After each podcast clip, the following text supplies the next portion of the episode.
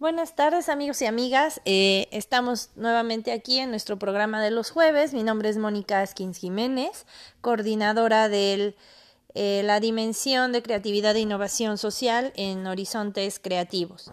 Eh, el día de hoy tenemos un nuevo tema con tres segmentos. Este nuevo tema se llama pues caminos, posibles caminos para el amor saludable. Hay muchísimos caminos para un amor saludable. Eh, podría yo decir que hay tantas formas de amar como personas en el mundo y tantas combinaciones eh, de amor nuevas como combinaciones de personas. Y, bueno, eh, en esta cuestión del amor saludable no solo hablaremos del amor de pareja, sino de los distintos tipos de amor que existen como el amor de a los proyectos, el amor a, a los amigos, a la familia, etc. Y pues comenzando, me gustaría empezar con el origen de, del amor o de la palabra amor como tal. Esta palabra surge en el siglo XII eh, con, con, los trovadores que empiezan a, a crear, a sonar canciones de amor para cortejar a, ciertas doncellas. Este tipo de amor no está eh, dentro del matrimonio. Al principio, este tipo de amor, eh, de hecho, se llama amor cortés, es un tipo de clasificación, porque se usa para cortejar y, no tiene que ver con el matrimonio, que antes era una sociedad eh, pues acordada de negociación para cuestiones económicas, ¿verdad? Y, y bueno, eh, también la palabra amor eh, es, la, es de origen latín, así como tal amor, amare, que este, bueno, ama tiene que ver con, quiere decir mamá, ¿verdad? Es la raíz, ama, que es mamá, y también este, con esa misma raíz está amigo y amistad. Em, entonces, bueno, eh, madre, amigo, amistad tiene que ver también, eh, pues lo relacionamos con una cuestión de afecto, de apego, de cariño, ¿verdad? Eh, y bueno, como lo dijimos, puede ser afecto, apego, cariño, amor hacia la pareja, hacia la familia, hacia los amigos, hacia los proyectos, hacia las causas, hacia Dios, como los sacerdotes, eh, ¿no? Esto. Y bueno, en síntesis, el amor es la afectividad relacionada con las personas y cosas que amamos, deseamos o queremos. Y, y hay muchísimas clasificaciones del amor, el amor cortés, el amor romántico, este, una cuestión más antropológica. Y bueno, la, la clasificación básica este, que viene un poco de los griegos eh, es este, el amor eros, el ágape y el filios.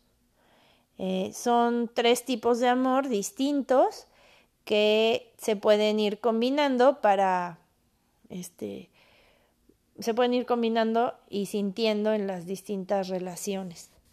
¿no?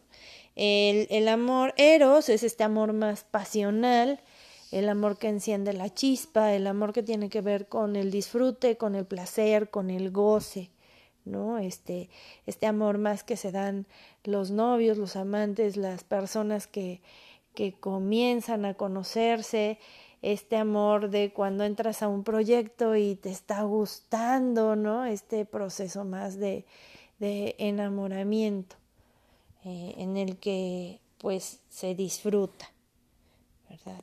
Eh, el amor agape es el amor incondicional, es un amor en el que el amante eh, solo tiene en cuenta el bien del ser amado. Este es un amor más idealista, en el que se deja mirar, de mirar a uno mismo y bueno, se comienza a ver solo el ser amado. Recordando alguna canción con, con este amor agape, agape, este, Está, por ejemplo, la canción de Celso Piña con Café Tacuba, la de Aunque no sea conmigo, ¿no? En esta cuestión del sacrificio y de decir no importa mi bien, solo el de la persona o la cosa que yo amo. Y, y bueno, está el amor filios, que es un amor más parejo, más de iguales, es el amor que se filios este es hermano, entonces es el amor de hermanos, de amigos, es un amor que tiene menos que ver con el amor romántico, es un amor que si también lo implementamos en las cuestiones de pareja, este pues se puede lograr se pueden lograr cosas bien bonitas, ¿no? Porque es un amor mm, pues sí más gratuito, que no que no exige, pero que da y recibe. Es un amor este pues sí más parejo, donde hay más equidad, más reciprocidad. Y bueno, después de estas clasificaciones y de ver sus múltiples combinaciones, este, que además hay muchísimas clasificaciones, como ya dije antes, bueno, podemos ver que en esta cuestión del amor, ¿verdad? Eh, en todas sus descripciones consta de dos elementos el amor, el primer elemento sería el, eh, el ser que ama, por ejemplo, yo o tú, alguien que ama, y el ser amado o el objeto del amor o esta persona o causa a la que amamos, ¿verdad? Y bueno, idealmente como son dos elementos, idealmente el amor tendría que ser bidireccional. Una de las, de, las cosas que sin dudar es importante para lograr un amor saludable es la reciprocidad. No podemos amar una causa y que esa causa no aporte nada a mi vida, que no me dé felicidad, que no me dé sentido de justicia, que no me dé alegría. ¿No? Aunque tenga sus sombras, pero si, si ese amor a una causa, a una persona, a una pareja no es recíproco, entonces no nos hace bien, no es un amor pues saludable. Y no me refiero a recíproco a que tenga que ser igual, que si yo pongo 50 pesos la otra persona también los ponga, no, no, no. Es esta cuestión más eh, de, de dar y recibir, aunque no recibamos ni demos lo mismo en, en acciones o en cantidades, pero sí que, que haya una respuesta ante esto, ¿no? Que no haya esta cuestión de ignorar o de que, pues, no, aquí nadie me responde, ¿no? Toco la puerta y nadie abre. Ahí no hay reciprocidad. Y este es el camino, eh, el primer paso para, para el camino de un amor saludable, la reciprocidad. Eh, bueno, y también, pues, por dónde empezamos este amor saludable, pues se puede empezar de muchas maneras, ¿no? Eh, constando, viendo que hay, que el amor consta de dos elementos, uno mismo y la otra persona que amamos, pues podemos empezar por uno mismo. ¿verdad? Esa sería una forma muy proactiva de empezar.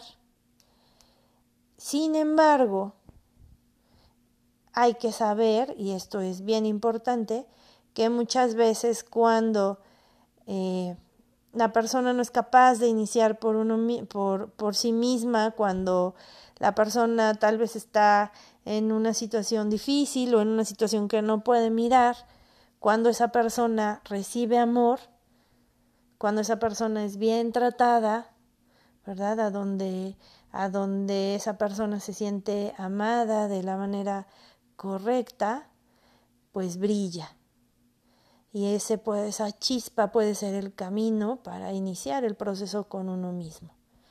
Entonces no podemos eh, generalizar ni, ni decir, bien, tú puedes, tienes que quererte a ti mismo, eh, es lo primero, no importa lo demás. Sí, sí, por supuesto, pero, pero no es necesariamente así.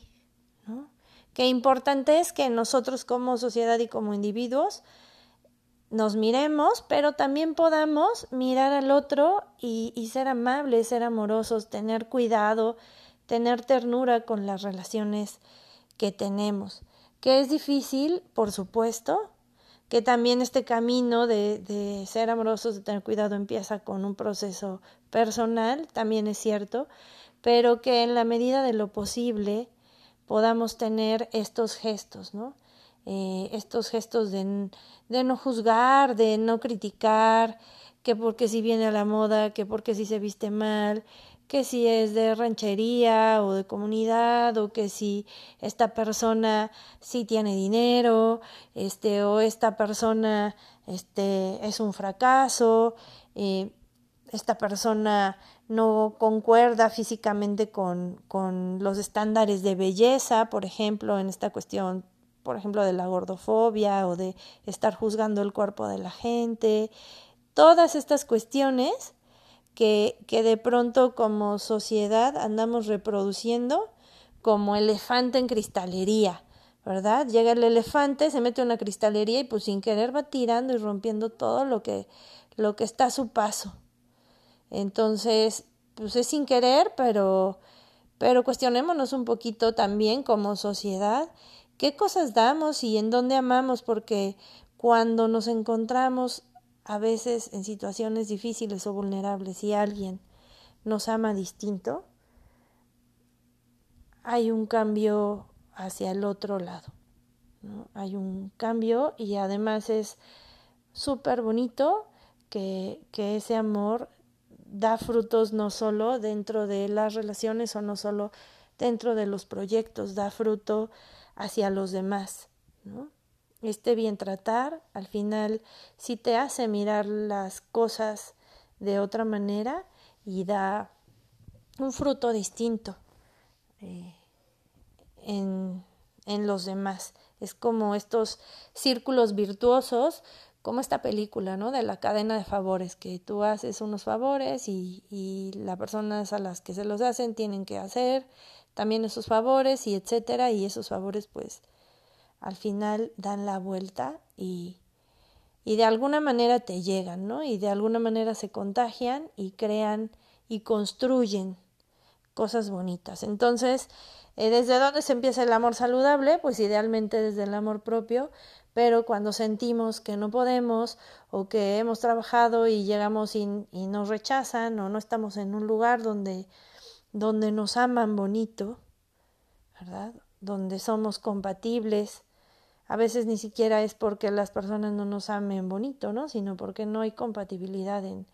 en las formas, en los modos, en los caminos, en lo que queremos y la otra persona quiere, ¿no? Entonces, siempre es bien importante buscar a dónde vibramos, a dónde este, pues nos sentimos bien, en qué lugares eh, hay pues sí, ¿no? Este, estas partes, estos elementos en, que nos hacen sentir amados, que nos hacen cambiar el modo, que nos hacen mirar otras cosas, para poder entonces, sí, tener el compromiso de mirarnos, de mirarnos para no estar repitiendo eh, los mismos patrones.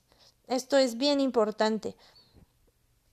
Es súper, es una línea muy delgada en tener, en, tener este equilibrio de no caer en el victimismo, de decir, este, ay, todos me tratan mal, nadie me quiere, todos me rechazan, ¿no?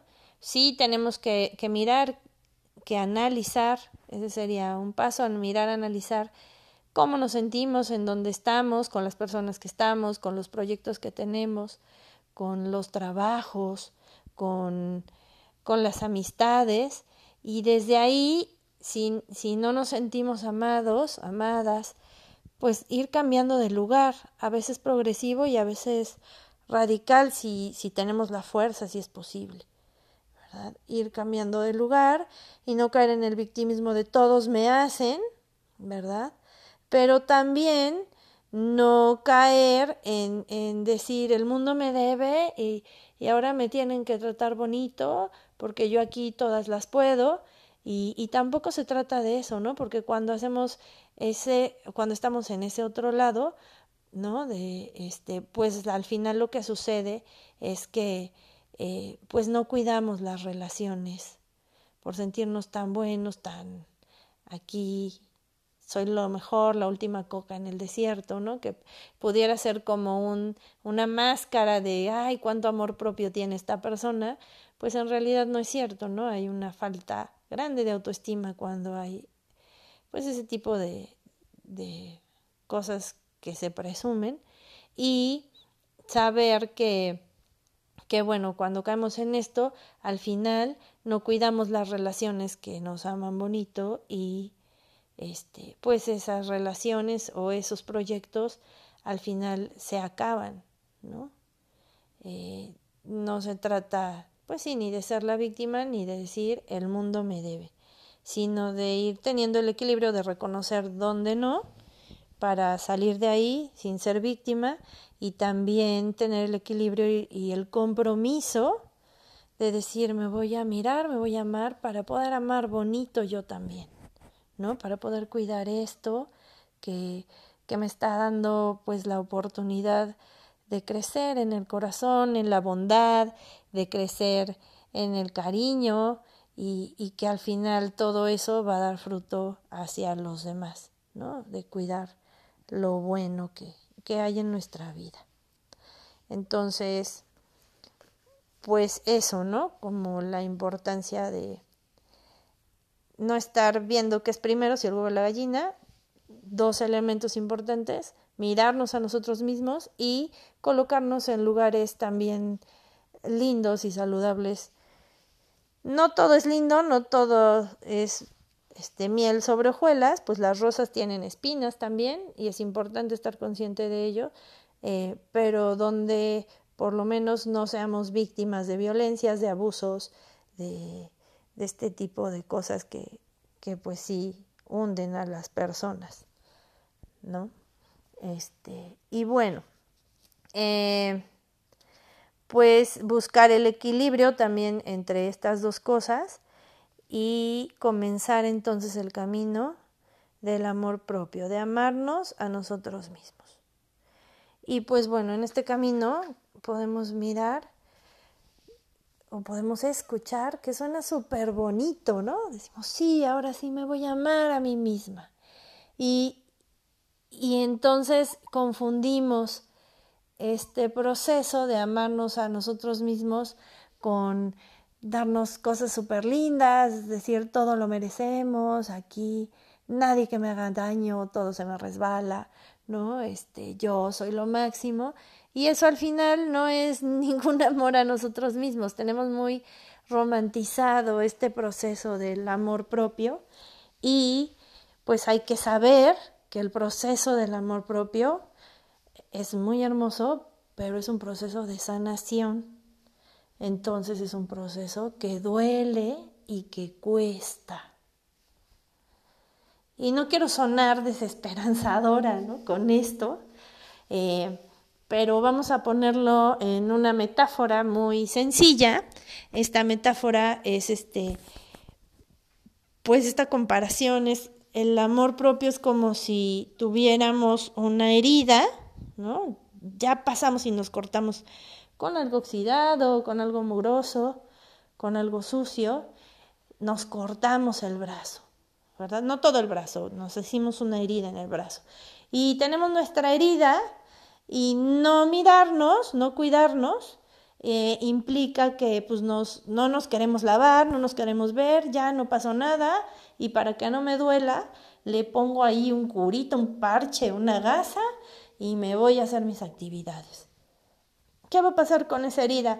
A lo largo del tiempo, pues esa herida se va a ir infectando y nos va a ir doliendo más. Cada vez más hasta que pues tal vez este nos dé gangrena, ¿verdad? Y en esa gangrena, pues nos eh, tenga que cortar el brazo, Y ya perdimos una parte de nuestro cuerpo. En cambio, pues quien se corta, ¿verdad? Este, y a lo mejor pues tiene miedo porque le va a doler la curación, pero va y se cura y a lo mejor puede ser que no se cure tan bien o que a la primera no sane y tenga que estar yendo a curaciones porque lo que con lo que se cortó pues estaba demasiado infectado, ¿verdad? Demasiado sucio. Pero eh, pues en esas curaciones pues duele, ¿verdad? Le duele a la persona que la curen, que le limpien, que, que le estén pues tocando la herida para quitarle como lo sucio. Eso es un proceso muy doloroso, es un proceso de sanación doloroso, pero es un proceso que al final va a ir cerrando. Es un proceso que va a ir sanando y lo único que va a quedar es una cicatriz. No, eh, no vamos a perder el brazo, ¿verdad? Va a quedar la cicatriz que por supuesto, y sí, ahí está, ¿no? Ahí está la marca de que eso pasó, de que nos cortamos y esa cicatriz a veces con el tiempo se puede ir borrando un poquito, ¿verdad? O, o puede de pronto aumentar de tamaño si hay un tipo de cicatrización queloide, por ejemplo, y este, pero ya es cicatriz, ya no perdemos el brazo. Entonces es lo mismo con esta parte del, del proceso del amor propio, ¿verdad?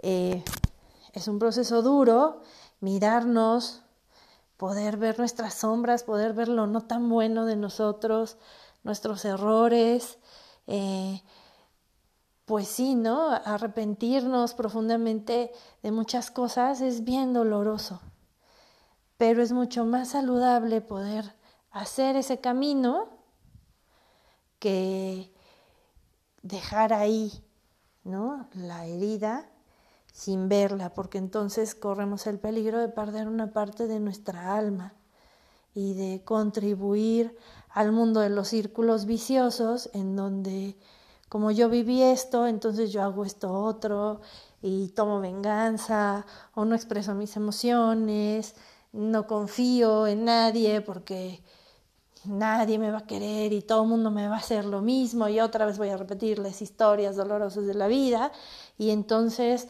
perdemos esa parte de nuestra alma, de nuestra vida, de nuestra sonrisa.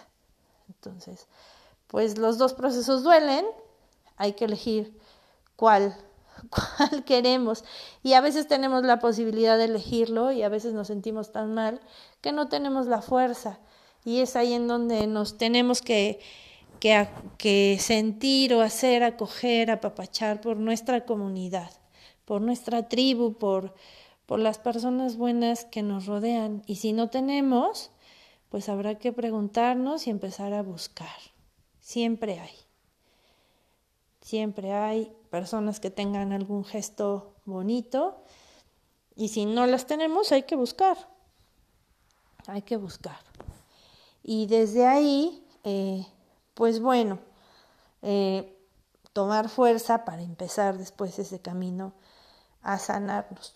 Ese camino que no es tan romántico ni tan bonito, ni lleno de unicornios y flores rosas, pero que en esta dificultad, en este dolor de sanar y de mirarnos, al final nos va a dar muchísimas recompensas. Entonces, pues eso. Eh, y pues el día de hoy me gustaría que, nos quedáramos hasta aquí, ¿no? Este, sabiendo que el amor tiene dos elementos, los demás y nosotros, la importancia de y el compromiso de amarnos a nosotros mismos, a nosotras mismas, y también la importancia de rodearnos de, de personas que nos amen bonito, ¿no? O de poder agradecer los gestos, a lo mejor no siempre nos van a amar bonito, pero agradecer los gestos bonitos de las personas que nos aman también, ¿no? Aunque no nos amen como queremos, pues agradecer lo que sí hay y si de plano ya no hay nada o ya no alcanza, pues poder también decir adiós, ¿no? Eso, pues así. Entonces, este, con esto me gustaría dejar este, este segmento y bueno, si quieres hacer una actividad, si se te antoja hacer una actividad con respecto a este tema, pues puedes hacer una lista de, de esas situaciones, cosas, personas que te hacen sentir amado, en donde tienes amor, esos momentos en donde has tenido amor en tu vida o que te enriquecen, ¿no? Hablo no solo del amor de pareja, sino de todos los amores. Y este y otra lista de, de esas situaciones, tratos o cosas que no te gustan, que te hacen sentir triste, que te hacen sentir mal, que, que no aportan algo bueno a tu vida. Y, bueno, en la siguiente sesión este, trabajaremos un poquito más, daremos otros pasitos para que puedas entonces, pues, eh, ir trabajando, seguir trabajando un poquito en esta cuestión del amor saludable dentro de estas tres semanitas. Eh, les mando un saludo cariñoso, eh, deseando que se encuentren bien, que coman rico y nos vemos el siguiente jueves. Gracias.